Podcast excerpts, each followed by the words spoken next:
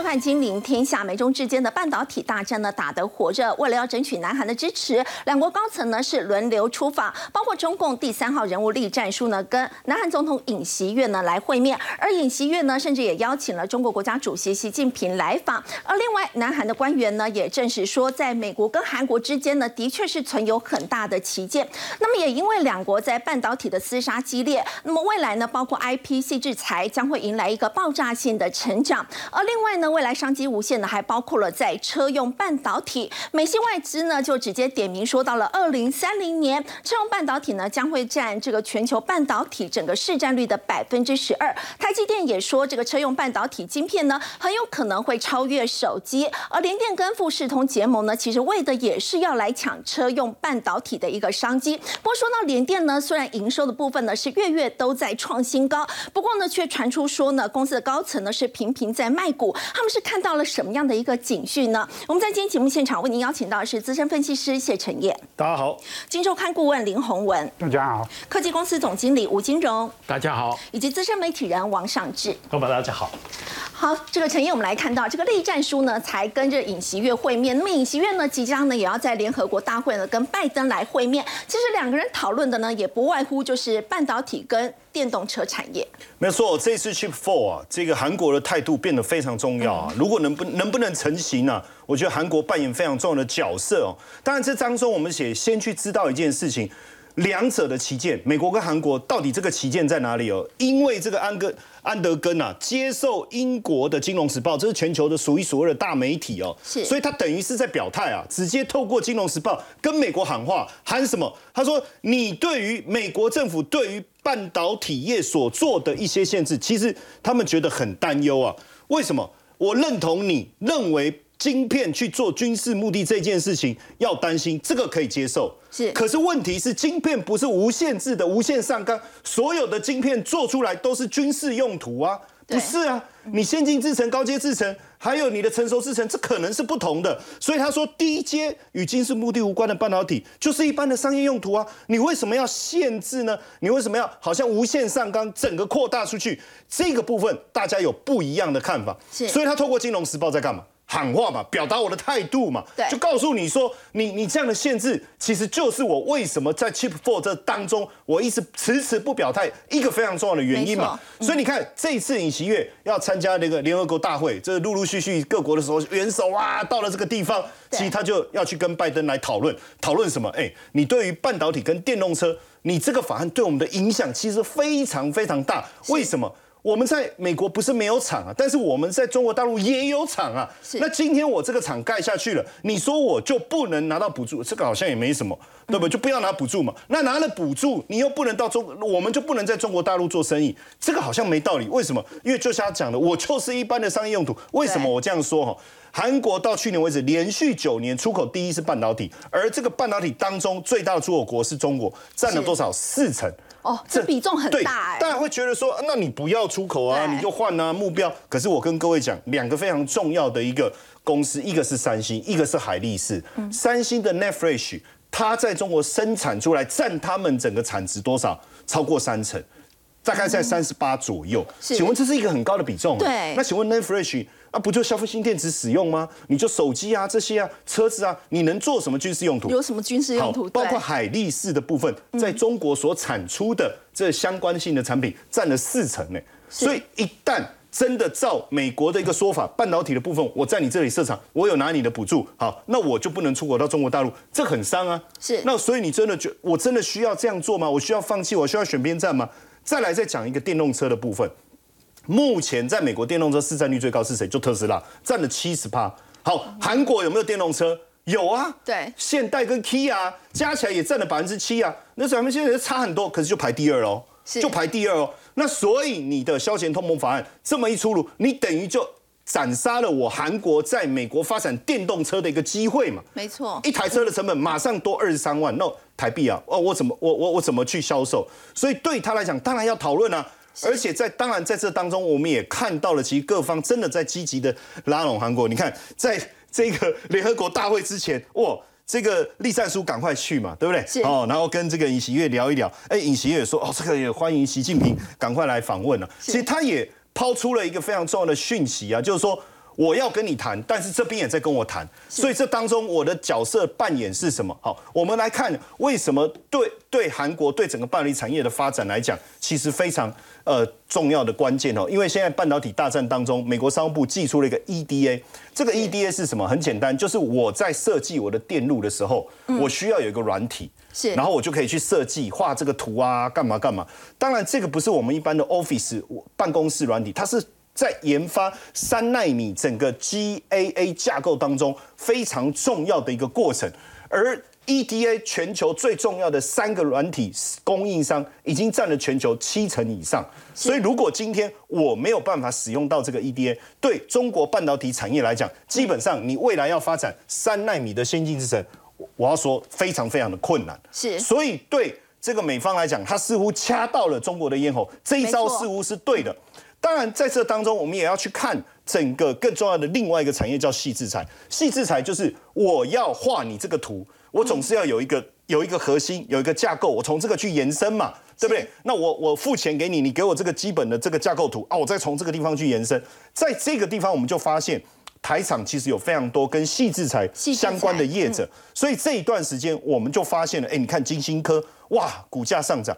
它从大概两百五涨到四百多块，很猛哎！多久的时间？不过一个多月而已哎，就一个多月哦。台股其实还在这个这个要好像要要要破前低的情况下，它却一路一路上攻。为什么？因为它就是发展 IP 系制。所以股价上来之这一段时间是刚好就反映在美国寄出了 EDA 对，就在反映这件事情。包括四星 KY，四星 KY 其实有很大的营收比重来源来自于中国大陆，是。所以你看它的股价一样在这一个多月当中。就从八月嘛寄出来以后，金星科跟四星 KY 的股价就持续的上攻。为什么？因为他们两个都是跟 IP 制裁、制裁权、智慧财产权相关的。为什么？今天你讲的是 EDA，你讲的是晶片，你讲的是设备。可是不管怎么样，哦，你的 Intel，你 S 八六不会过去了。哦，你的 ARM 架构你不会过去，没关系啊。之前我们节目不是有讲 RISC-V 吗？我就透过这个开放性的系统来去设计我的电路图嘛。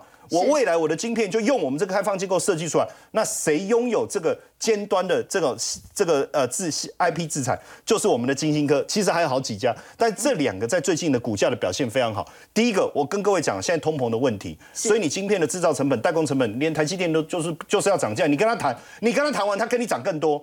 好，所以。第一个，它没有通膨的问题，因为头脑是没有这个通膨的这个成本问题。第二个，我没有库存啊。啊，对，因为设计他们是没有库存的问题。你需要多少，你跟我你就付我多少的钱。你用了一套就付我一套的钱，一千套、一亿套你就付多少的钱。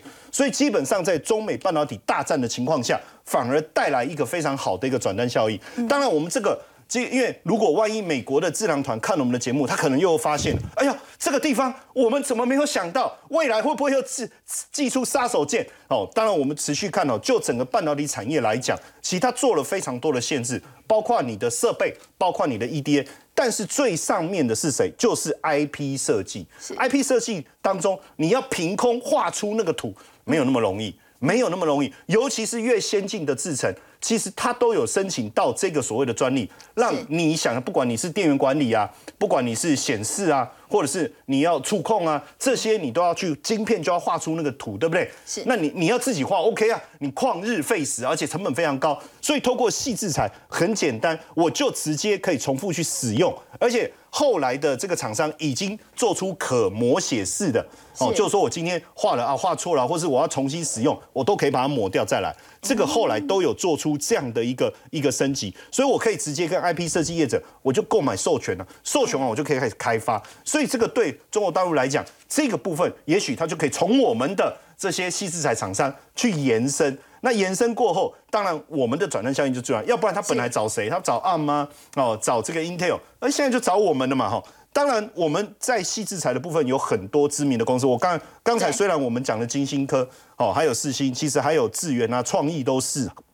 哦，刚才讲到的四星，其实它是 K 四星 KY，但是其实还是台湾的公司的哈。是。然后包括力旺，包括 M 三一，其实这几个股票最近的表现也是相当的强势哦。那新贵的部分，因为交易量比较少，大家知道就可以。其实国外有没有？有啊，就安某啊，是对不对？哦，Immigrate 呃。Imagination 嘛，还有新思科技嘛，这就刚我们讲的 EDA 的一个设备，所以你整个来看，其实 IP 的市场相当相当的大，而且未来的成长率年复合成长率高达五点四。我觉得更重要的是，早现去年哦，你看是五十五亿嘛，未来成长规模可以达到七十二亿，这个市场是相当的庞大。那所以如果美方整个这个半导体这个制裁的过程当中，其实他没有特别去注意到这一块，其实对台厂来讲是一个很大的机会。好，刚刚呢，陈彦带我们看到呢，其实，在美中之间半导体角力的同时呢，现在没有库存问题的这个 IP 所谓细制裁呢，那么未来的这个商机呢，可以说是非常的大。不过我们说呢，在美国打压之下，中国的晶片难道生存空间是真的越来越小吗？因为目前呢，包括我们知道这个 CPU、GPU 等等这些高速运算架构，其实呢，几乎都是被这个美国所掌控了。所以要请教吴总的是，就是刚我们所提到这个 RISC-V 的一个架构，是不是成了中国大陆呢？他们可以突围的一个出口，像是对岸的平头哥，其实他们也已经闯出了一片天。呃，基本上啊，RISC-V 是一个就是等于是开放的软体哈，它是不用授权的哦。那它的指令集呢是比 ARM 的指令集要来的简单哦，比较容易设计。但是呢，它没有像 ARM 有那么多的哈，我们讲的就是 IP 就细制裁。那 ARM 呢，这些我们讲啊。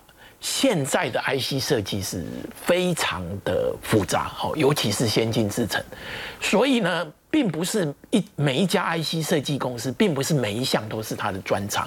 哦，举例来讲，现在我们呢，哈，IC 设计很重要的就是输出输入，哦，这个界面，哦，界面有什么 USB 啦、HDMI 啦，这某些公司它不是它的专长，那么就有专门做 IP 的公司，那。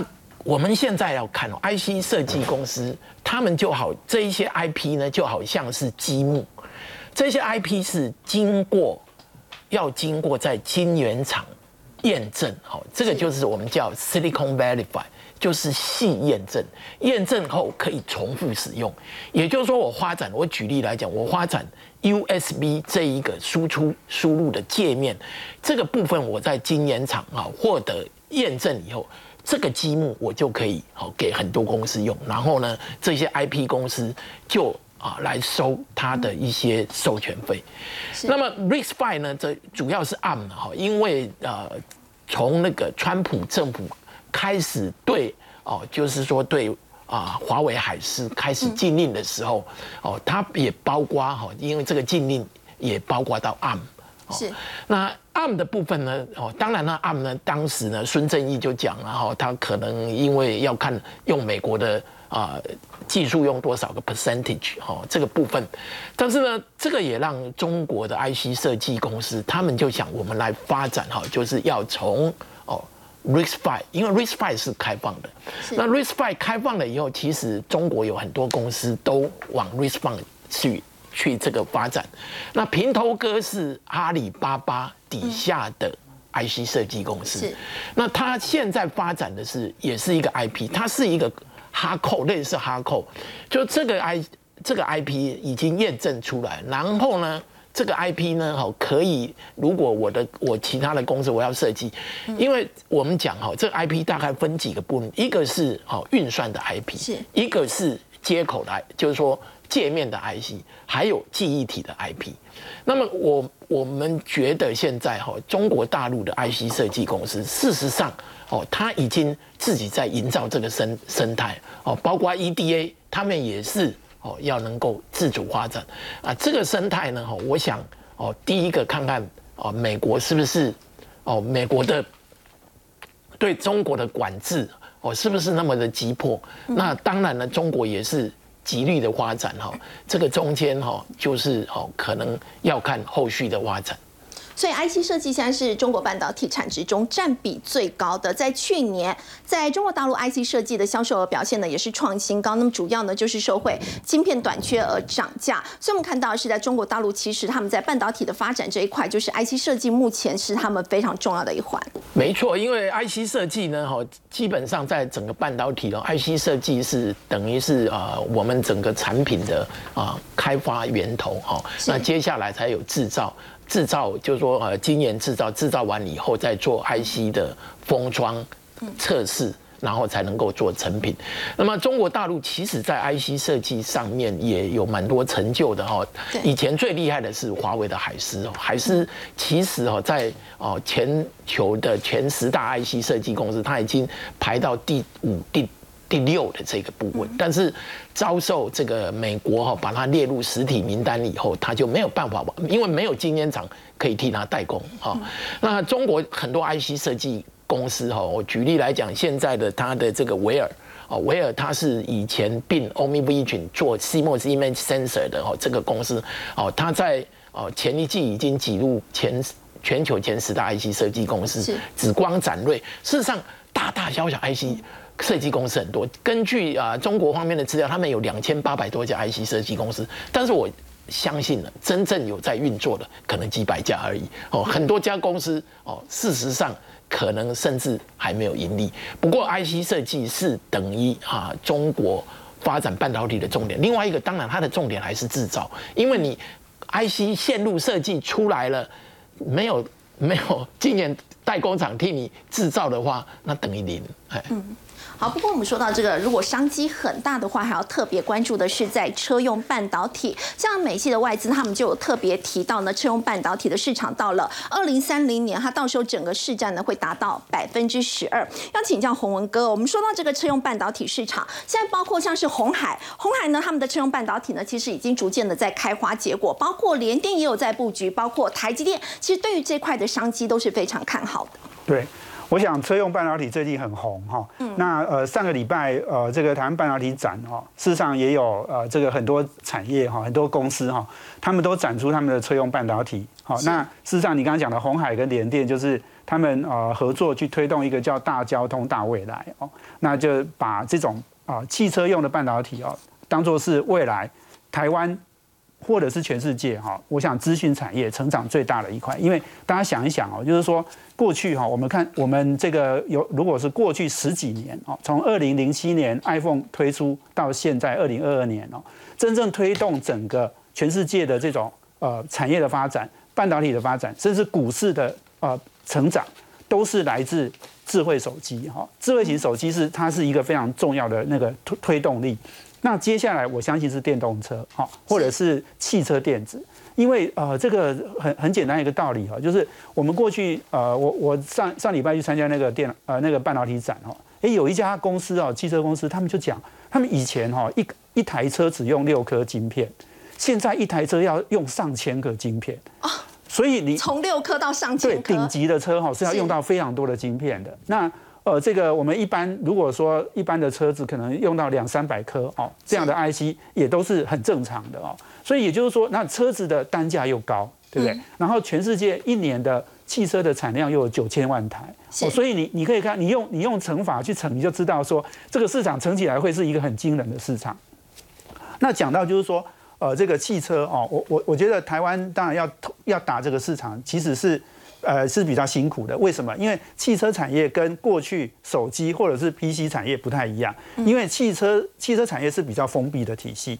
哦，他们他们说你要打到汽车供应链里面哈，你要去打那个什么一级 Tier One、Tier Two、Tier Three 哈，就是这这三级的供应链你要先打进去。那要打进去这个哈，其实至少耗费五年到十年。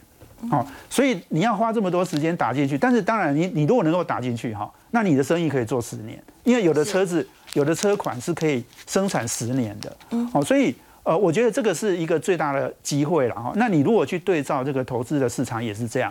那刚刚讲到就是说红海跟联电哦，我我我想哦，这个刚刚刚提到就是说台湾要打这个市场其实是不容易，但是呢，我我们现在就是说所有的产业哈，当你有一个新的。呃，产业的一个呃，我们说这个破坏式创新的时候，好，我想电动车是一个，自驾车也是一个，是。那有一个破坏式创新的机会出来了哈，那你就有可能切入，而且你可以缩短时间。刚刚讲了，红海在做这 M I H，对不对？是。它事实上，它就直接，红海现在做汽车的概念是很简单，它就是全线一条龙的方式去做。嗯。哦，它从半导体，然后到车体，到刚我们之前讲的三电嘛，哈，得三电得天下嘛。红海，我想基本上它它都要做哦。那当然有的布局快，有的布局慢。但是很重要一个还是半导体。所以半导体如果能够打进去的话呢，那那你整个供应链你就打通了。所以各各位最近看到很很有趣一个新闻是通用哦，美国的通用汽车，他就他就有一个消息就出来，他就说他们挥别了辉达哈，然后自己要去做这个晶片的设计。那过去就是他们自己投入晶片的研发，他们要自己去做设，一样他要做一条龙哈，一样一样的这个呃这个自己投资。那这个这个目的其实也很简单，就是说汽车产业它要掌控半导体哈。在过去两年，他们是诶深受其害，因为晶片缺货嘛，所以诶这个最最惨的事情就是说有订单，但是车都出不了，都做不了，也出不了货哦。那所以第一个掌掌握自己的晶片很重要。所以中国大陆它在二零二零年也开始投入车用晶片的研发嘛？目前他们的状况怎么样？对，那中国的汽车产业哈，当然更想要自己做半导体。为什么？因为大家前一阵的新闻就是美国不是要进这个 NVIDIA 的 GPU 销到高阶的销销到大陆？那事实上，你如果要做自驾车哈，你要有很好的 GPU，也是就是刚刚讲的通用。通用事实上在两年前用用辉达的 GPU，可是后来发现。各位想想，两年前到现在哈，晶片都还是一直缺货的，所以通用也没有办办法拿到 NVIDIA 很足够的量。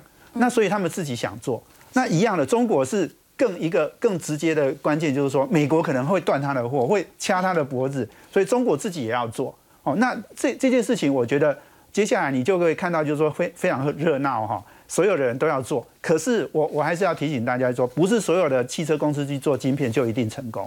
你拿那个手机去看就知道，过去手机很多大公司搞到越来越大之后，他也都想要自自己做晶片。对，大家都想要自己做。可是真正做成功的是苹果而已。是。你你你去看苹果现在不是自己的晶片，他最近他他给台积电的这个四纳米的这个。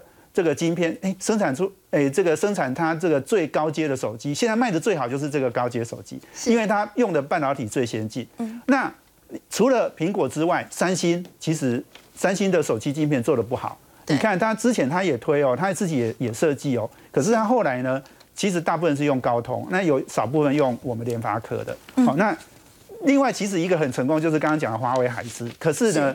哎，这个华为海思哈，这个一被美国禁下去哈，哎，它就整个就就垮了哈。所以你现在去看所有的手机公司，不是都在做小米啊、什么 OPPO、vivo，每一家都要做自己的晶片嘛，但不一定成功的。所以我的意思就是说，汽车公司也想做自己的晶片，但是最后的结果会怎么样？我觉得一定也是很少数的人会成功，因为晶片不是这么简单的，专业的供应商哈还是可以胜出。好，那台积电跟整个台湾的。半导体刚刚也讲到联电嘛，哈，联电跟富士通那个合作，它基本上也是要打到呃这个汽车的晶片，所以，我我觉得就是说，我我刚刚在讲哈，就是说台湾过去哈在 PC 九零年代的 PC 我们抓到机会了，在智慧型手机台湾也抓到机会了，那未来呢，汽车电子看起来台湾也可以抓得到机会哦，因为半导体是掌握很关键，所以我觉得。接下来未来十年要投资哈，大家现在都有一点沮丧啊，因为股市都一直跌。可是未来十年要投资，一定要找到跟汽车半导体相关的产业哦。才是会是最大的赢家。好像刚刚洪文哥所说的，在过去呢，台湾不管是在 PC 个人电脑或者是在智慧手机呢，其实都有抓到商机。那么接下来未来十年要引领潮流的，如果是车用半导体的话呢，那么台湾呢目前来看呢也是相当有机会。不过我们说到整个半导体的这个市场哦，在全球，台积电、三星跟英特尔这个半导体三雄先进制程方面的一个争霸战。我们看到呢最新的这个韩国的媒体指指出说呢。这个三星呢，在第二季已经扩大了跟英特尔在半导体哦 （semiconductor） 之间的一个销售的一个差距了。第二季呢，三星连续。四季是击败了英特尔，那么三星目前在全球市占率呢是百分之十二点八。那么整个韩国媒体现在也提出，随着记忆体晶片市场陷入衰退，那么在下半年可能就会失去全球晶片业的龙头宝座。所以就要请教吴总，台积电呢在今年有可能会成为这个全球半导体产业的这个龙头，它的秘密武器是什么？呃，这个是非常可能的，真正的台湾之光哈，台积电变成全世界半导体的龙头哈。这个是前所未有的。那我们来看哦，台积电今年八月的营业额创历史新高哦，达到两千一百八十一亿台币。那么它的年成长率呢是达到了五十八点七个 percent。嗯，哦，那一到八月呢，台积电的营业额是一就是说一点啊四三兆哈，就是台币，然后呢，年成长率呢哈达到四十三点五个 percent。那我们来看哈，这个半导体三雄，我们从二零二一年的营业额来看，哦，三星是第一，哦，它的营业额是八百二十亿美金然后，那么第二是 Intel 是七百四四十七亿美金，是，然后呢，台积电是五百六十八亿美金，好，所以是第三名。但是呢，今年第二季哦，第二季大家的数字都出来了哈，是。台积电已经变成第二名了哈，是。台积电今年第二季的营业额是一百八十一亿点六哦，一百八十一点六亿美金，那么呢？啊，三星是两百二十六点呃两百二十六点二三亿美金，然后那 Intel 一百五十三亿美金，所以台积电变成第二名。对。那么第三季呢？我根据猜测，我们稍微算一下哈，台积电哈第三季的营业额会达到两百零四亿美金左右哦。那么呢，三星呢？哦，一百八十三亿美金。Intel 一百五十五亿美金，那么三星为什么会衰退呢？哈，主要的原因是三星七十个半导体里面七十个 percent 的营收是来自于记忆体，记忆体。那 DRAM 和 NAND Flash 从下半年跌得很惨，还会继续跌，所以再继续跌，第四季继第四继续跌的话。台我看哈，我估算了哈，三星今年的营业额跟去年比较，它是会衰退的，所以我估算今年台积电哈全年的营业额啊，我们就说从哦台积电哈第二季的话说来看，它大概会成长三十五个 percent，所以它大概是应该会在七百六十七亿美金是，那比三星呢，三星可能只能够达到七百五十五亿美金，那。Intel 只能六百六十亿美金，也就是说，台积电今年很可能就变成半导体的龙头了哈。那台积电为什么这么厉害呢？哈，因为第一个，台积电的先进制程哈，六大客户哦都在拱它哦，它最大的客户是苹果了哈。哦，苹果占它的大概有二十六个 percent 左右，然后接下来超微啦、联发科啦。Intel 现在也在台积电下很多单了哈，然后还有高通、高通、回答好。那我们来看哈，就是像苹果今年哈，它的那个 iPhone 十四大卖的哈，iPhone 十四 Pro，它的用的是哈 A 十六，A 十六的这个 AP 的哈应用处理器，这是用台积电的 N 四 P，就是四纳米的制程了哈。那么另外呢哈，苹果哈，它不过这个它今年。可能是还没有用哦，因为它的数据机哦，就是它的 modem 的部分哦，是也是，反正苹果所有的 IC 都是用台积电的制成。那明年苹果的 A 十七，就是明年新的 AP，它会用台积电的三纳米的哦。但是呢，我们看得到哦，今年其实整个下游厂商是状况是不好。第一个手机哦，智慧型手机今年可能会衰退到十个 percent 左右。第二个是啊，我们的个人电脑 PC notebook 这个大概也会衰退十几个 percent 左右。那么在这些厂商不好呢，台积电也会多多少少受到影响。是，所以前一阵子就有传出说台积电哦关掉四台 EUV 的机台，为了要省电了哈。啊，其实这个是有一点哈，把就是说。啊，以讹传讹了哈。事实上，台积电它在机台的部分哈，有一些哈，因为它五纳米跟三纳米是共用的机台，有一些机台它在做一些调整哦，所以有一些甚至升级的动作。那么基本上呢，台积电我们来看哈，事实上它七纳米原来都是一百趴的这个一百个 percent 的。产能利用率的哈，那在第四季有稍微少一点哈，不过还是在九十几个 percent 哦。那我们要了解哈，今年代工厂哈，并不是常常大家都时时刻刻一百 percent，是因为像去年这种供过于求非常非常严重的供过于求，所以家家厂商都是在一百 percent 的。呃，产能利用率，事实上，今年代工厂它的产能利用率如果能够在八十五个 percent 以上呢，就已经还不错，因为它总是要留一些空余的产能给它的客户，比如说要加单。如果在八成五的话，其实就已经算是很高的算是很高很不错。那当然九成还还是会更好，因为产能利用率越高，等于它的折旧费用就就会越低嘛，哈。是。那么也就是说，事实上，台积电我们来看，五纳米它今年、明年都还会超过一个一百个 percent，七纳米今年稍微哈可能有到九十几个 percent 左右呢，明年初可能稍微降一下，后面它又上来，因为它有新的哦产品出来。台积电总共有哈，它大概有两，它有五百多个客户，是有一万两千多个产品。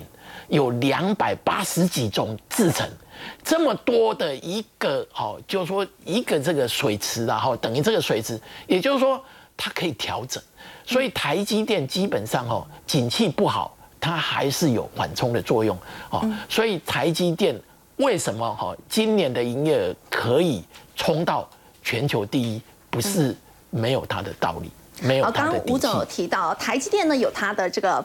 优势。不过我们说到，在今年也的确整个大环境的表现是比较不理想的。那么很重要的原因呢，就是来自于在通膨了。而牵动通膨的重要因素呢，包括是在国际油价。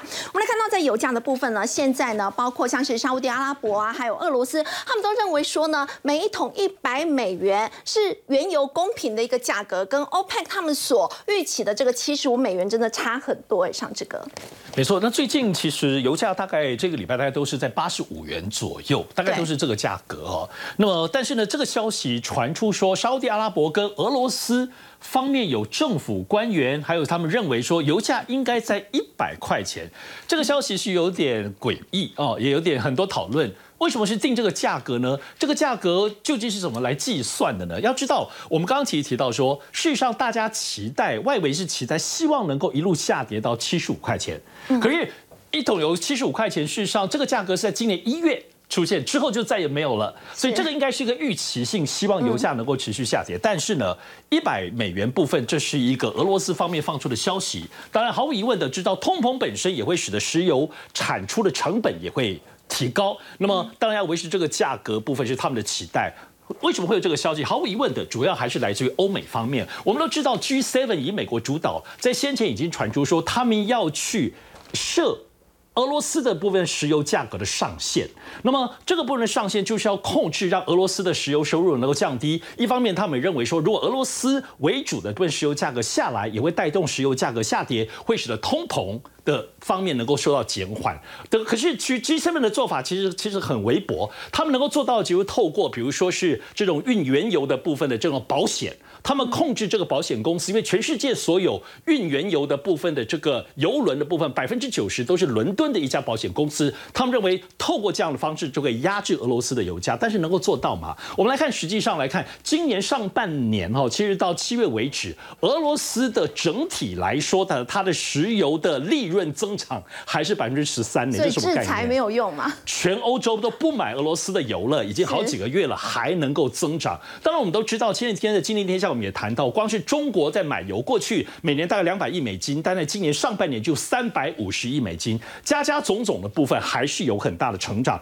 所以这制裁有效果吗？当然没有。制裁到了谁呢？其实毫无疑问是制裁，还是到了欧盟当中许多国家。我们来看一个很特别的数字，会在《金陵天下》当中也跟各位，我跟各位介绍了，你知道一个月前，我想斐鱼都有经验。我们当时是作为一个有趣的新闻来报，那时候当时说，在欧盟部分国家，因为原呃能源的价格太贵了，电价太贵，大家开始在捡木材度日了。是哇。这个已经不是捡木材，看起来已经是个产业了。我们来看，现在欧洲能源当中暴涨了十倍之多哈。那么民众现在负担不起，呃，这个所谓电费哈。要知道，现在其实已经进入冬天了，所以大家被迫要烧柴取暖，木材的价格翻倍呢，成为一个 产业新的黄金。什么样的概念哈？我们来看底下当中，其实是 Washington Post 的报道，他说欧洲的部分现在国家木材的短缺，价格飙升。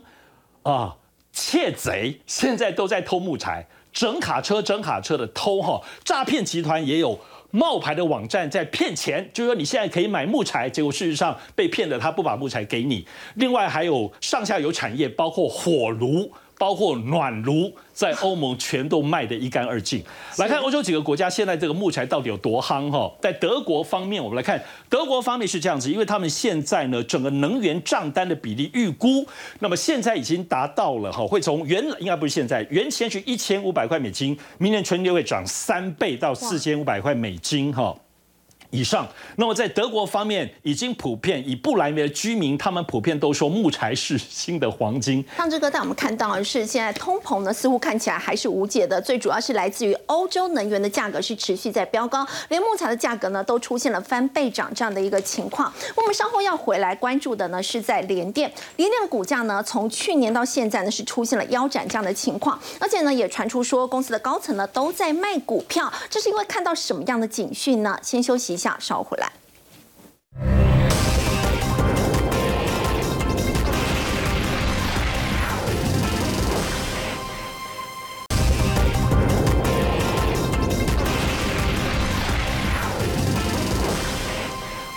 产业呢，从年初到现在呢，都是利空笼罩。尤其产业很多这个小股民非常关注的联电，它每个月的这个营收呢都在创高。不过从去年九月它的这个高点。到现在，我们说这个股价腰斩，而且也传出说他们的高阶主管都在卖股，是有看到什么样的警讯？好，其实我们呃应该先从它的基本面好好的来看一下，因为联电的八月营收是创高，而且我要跟各位讲，它是越来越高，它是每个月一直往上走，它并不是说我突然之间我八月份的营收表现还不错，嗯，即便在第二季大家对于整个消费性电子有高度疑虑，甚至大家的库存一直维持高水位的时候，它的营收还是在持续成长，好。那今年的整个前八月的年增率来到了三十七点三六哦，好，那那你这是上半年的事情嘛？那不然我们就来谈第三季。可是第三季的出货，它的这个呃 ASP 就 Average Sales Price 的部分呢，还是持平啊，它并没有没有说大幅度的砍价。比如说客户就是啊，你你们不要没有定库存太高，你不下单，不然我来降价，没有。好，那再来产能利用率的部分，原本是大家最担心的，大家认为说，哎。这个之前其实很多传言呐，吼，很多传言，我要讲传言哦，就是说成熟制成的部分的产能率会掉到九十以下，哦，甚至他妈很惨的可能会到八十以下。可是他说百分之百啊，对，那你的毛利率还是个维持在四十到四十六啊。是。另外一个，当然我们就从好，那会不会是对未来有一些担忧？好，那我们就讲未来。刚刚已经讲到了跟日本富士通的合作，对，哦，刚刚我们的林顾问也特别谈到了。那它切入的是什么？车用半导体啊，大家会觉得说，哎，成熟制程用在哪里？消费性电子，现在消费性电子一直在往下走。是，问题是你车用的部分一进来，那个晶片成长的数量是很难以想象的。好，然后呢，现在也跟三星强化合作，它现在 OLED DDI 就是我们讲显示晶片的部分哦。其实跟他合作，未来这个部分，哎，也是一个长期的公共合约。那你这些主管在想什么？叫过来，我们来跟他好好聊一聊嘛，是不是？哦，这说真的，当然在这个当中，我觉得当当下的时空背景，有可能他们所看到的一些状况，因为时间点五六月，我要先特别强调一下，为什么五六月这些高阶主管会有卖股票的一个动作？我觉得合合情合理。第一个报税嘛，啊。好，我我我缴税嘛，卖股票 来缴税，这是最简单的嘛，嗯，对不对？但我们平心而论啦，这个张数实际上并没有太大的影响力哦，没有太大的影响力啦。你那基本上，我觉得还是要去看的是谁？我们去看投信，为什么？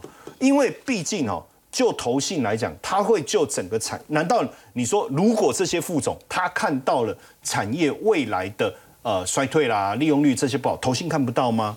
哦，我我觉得。不太可能，最近投信反而大幅度的买进，我觉得感觉上就是有点跟这个这这几个卖股的副总有点杠上的味道哦。高阶自己公司的高阶主管在卖，投信在买。对你，你卖了你你花了一个多月卖两百多张、五百多张，我一天帮你把它买回来，甚至你看投信哦，一天可以买到八千多、七千多张，哇，八千多、七千多张哦。我觉得最主要的其实还是大家原本对。连电的担心其实都没有发生。嗯，比如说我刚才讲到营收，应该在第二季会有一个成长力道转变的一个状况，没有发生；产能利用率下滑的状况没有发生。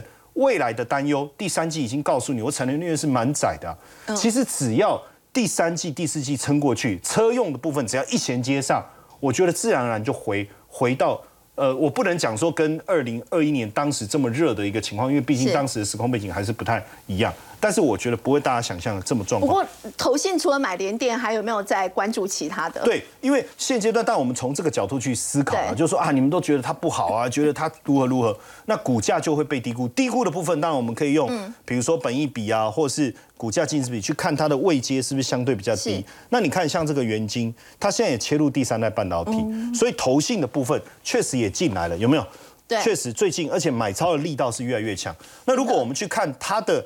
整个股价的一个位阶来讲，从本一比或股价进行的角度来评估，确实也是相对比较低的。所以这个部分大家过去忽略的，现在投信其实蛮认真的在在做这件事情。从九月甚至到年底，我觉得我们可以去集中的看。然后我们再看下一章，我带再带各位看一下哦。比如说在二级体的部分，其实前过去有一段时间二级体是不错，但是又沉寂了沉寂了一段时间。可是我们同样看到最近。投信的买盘又进来了，嗯，而且买盘的力道是在增强当中，几乎有一个不约而同的状况啊，就是说，呃，基本上产都跟车用有搭上关系。刚才讲的第三代半导体也好，台半也好，二级体的部分也好，而且还有一个共通点，就是他们的股价的位阶跟过去。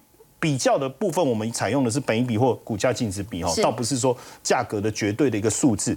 目前看起来整体来讲，确实位阶也是偏低。那另外一个像创意，创意创意的部分也是一样。我们刚才讲到了 IP，对不对？它也是跟半导体这个领域有关。实际上，半导体这一段时期，大家都一直在担心半导体产业的一个发展。嗯，也确实很多 IC 设计公司遭遇到比较大的股价的一个挫折。可是你看创意的部分。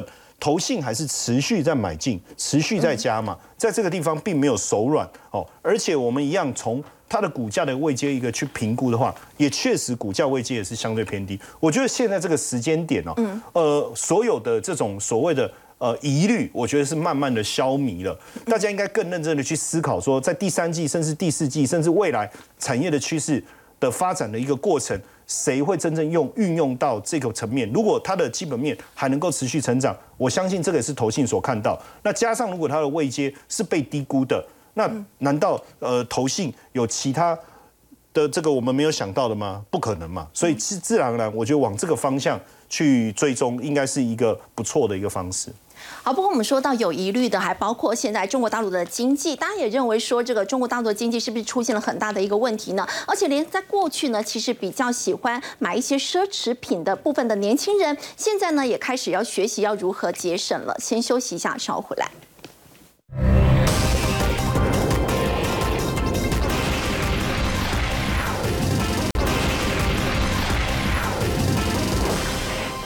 说到中国大陆的经济呢，我们也要从这个消失的人口红利来看，会不会变成是经济发展的一个绊脚石呢？《华尔街日报》就报道说呢，在去年出口到中国的工业机器人数量是年增了百分之四十五，那么中国新装设机器人的数量呢，几乎是欧美工厂的一个两倍。其实联合国也预估说呢，印度的人口接下来会在二零二七年左右呢，就会超过中国大陆了。所以就要请教洪文哥哦，接下来他们中国大陆要面对这个劳动力减少，也代表说整个自动化的时代已经到来吗？对，大家看到这个新闻一定会觉得很有趣哈，就是哎，中国大陆买了全世界一半的这种工业型的制造的机器人，哇，这个这个比例是很高哦。我我觉得大家都面对同样一个问题，就是说，第一个，年轻人他可能不想做制造业，嗯，年轻人想做服务业，是那个制造业其实又辛苦又累又无聊，哦，工作又单调嘛，哦。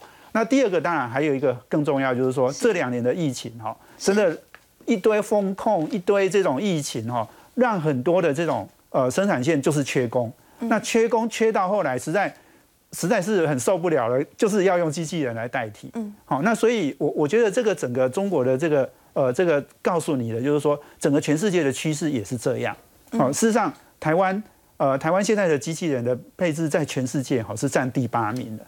中国是占第十五名，好，这是我们台湾是第八名，全对，这是第八名啊。第一名是新加坡，第二名是呃这个呃韩国，好，那像日本呐、德国啦这些都排名在很前面，美国大概是第九名，好，所以这整个就是说这个呃工业制造型的这个机器人哈，我觉得将来的机会发展机会还是蛮大的，哦，那那台湾其实在机器人的。呃，这个这个产业其实也是很有机会的，因为台湾这个这个，因为自己本身也有很多世界工厂嘛，哦，世界工厂很多都是台湾人在经营的，所以台湾人自己也做了很多的这样这种机器人的设备。另外还有一个，我们刚刚讲的是制造型的哈，那现在也有服务型的。那服务型的，就是说，呃，像呃最近这个服务型的机器人，对，服务型的，就是说呃居家照护之类的，对，居家照护或者是甚至是商业用的哈，像呃广达集团下面有一家广明光电嘛，那广明光电投资一家叫达米，他们做的叫做协作型机器人，他们现在去做什么？去做那个章鱼烧。他们在日本哈，章鱼烧，你你知道那个它这个它这个协作型机器人，就是说它除了机器手背之外哦，它还有眼睛。好，就是机器人有眼睛，所以它可以去观察那个章鱼烧哈，烧到什么样的程度哈，是诶有一点焦黄了哈，然后它它可以把它再翻翻一翻哦。那这这种像他们也可以去泡咖啡哦，然后也可以做这个呃煮那个荞麦面哈。是。所以呃，这整个服务型的机器人发展其实也很快。那其实最终的原因根源就是说人口啊越来越老化，年轻人越来越不想做这种单调无聊的工作。好，那所以这个机器人的市场哦，它的成长性哈就是越来越快。哦，所以我觉得这这一块，哎，我们之前之前讲说哈，这个汽车电子是很重要的一个成长趋势嘛。那我觉得机器人也是一个，因为这个趋势是你可以预见的，所有的国家都会走到哈这样的一个路，哈，就是。大家都不想要做辛苦的事，然后都要让机器人取代。好，刚洪哥提到这个中国大陆呢会加速工业自动化，最主要是来自于他们人口红利的一个退潮。不过他们的内需是不是也出现什么问题呢？先休息一下，稍回来。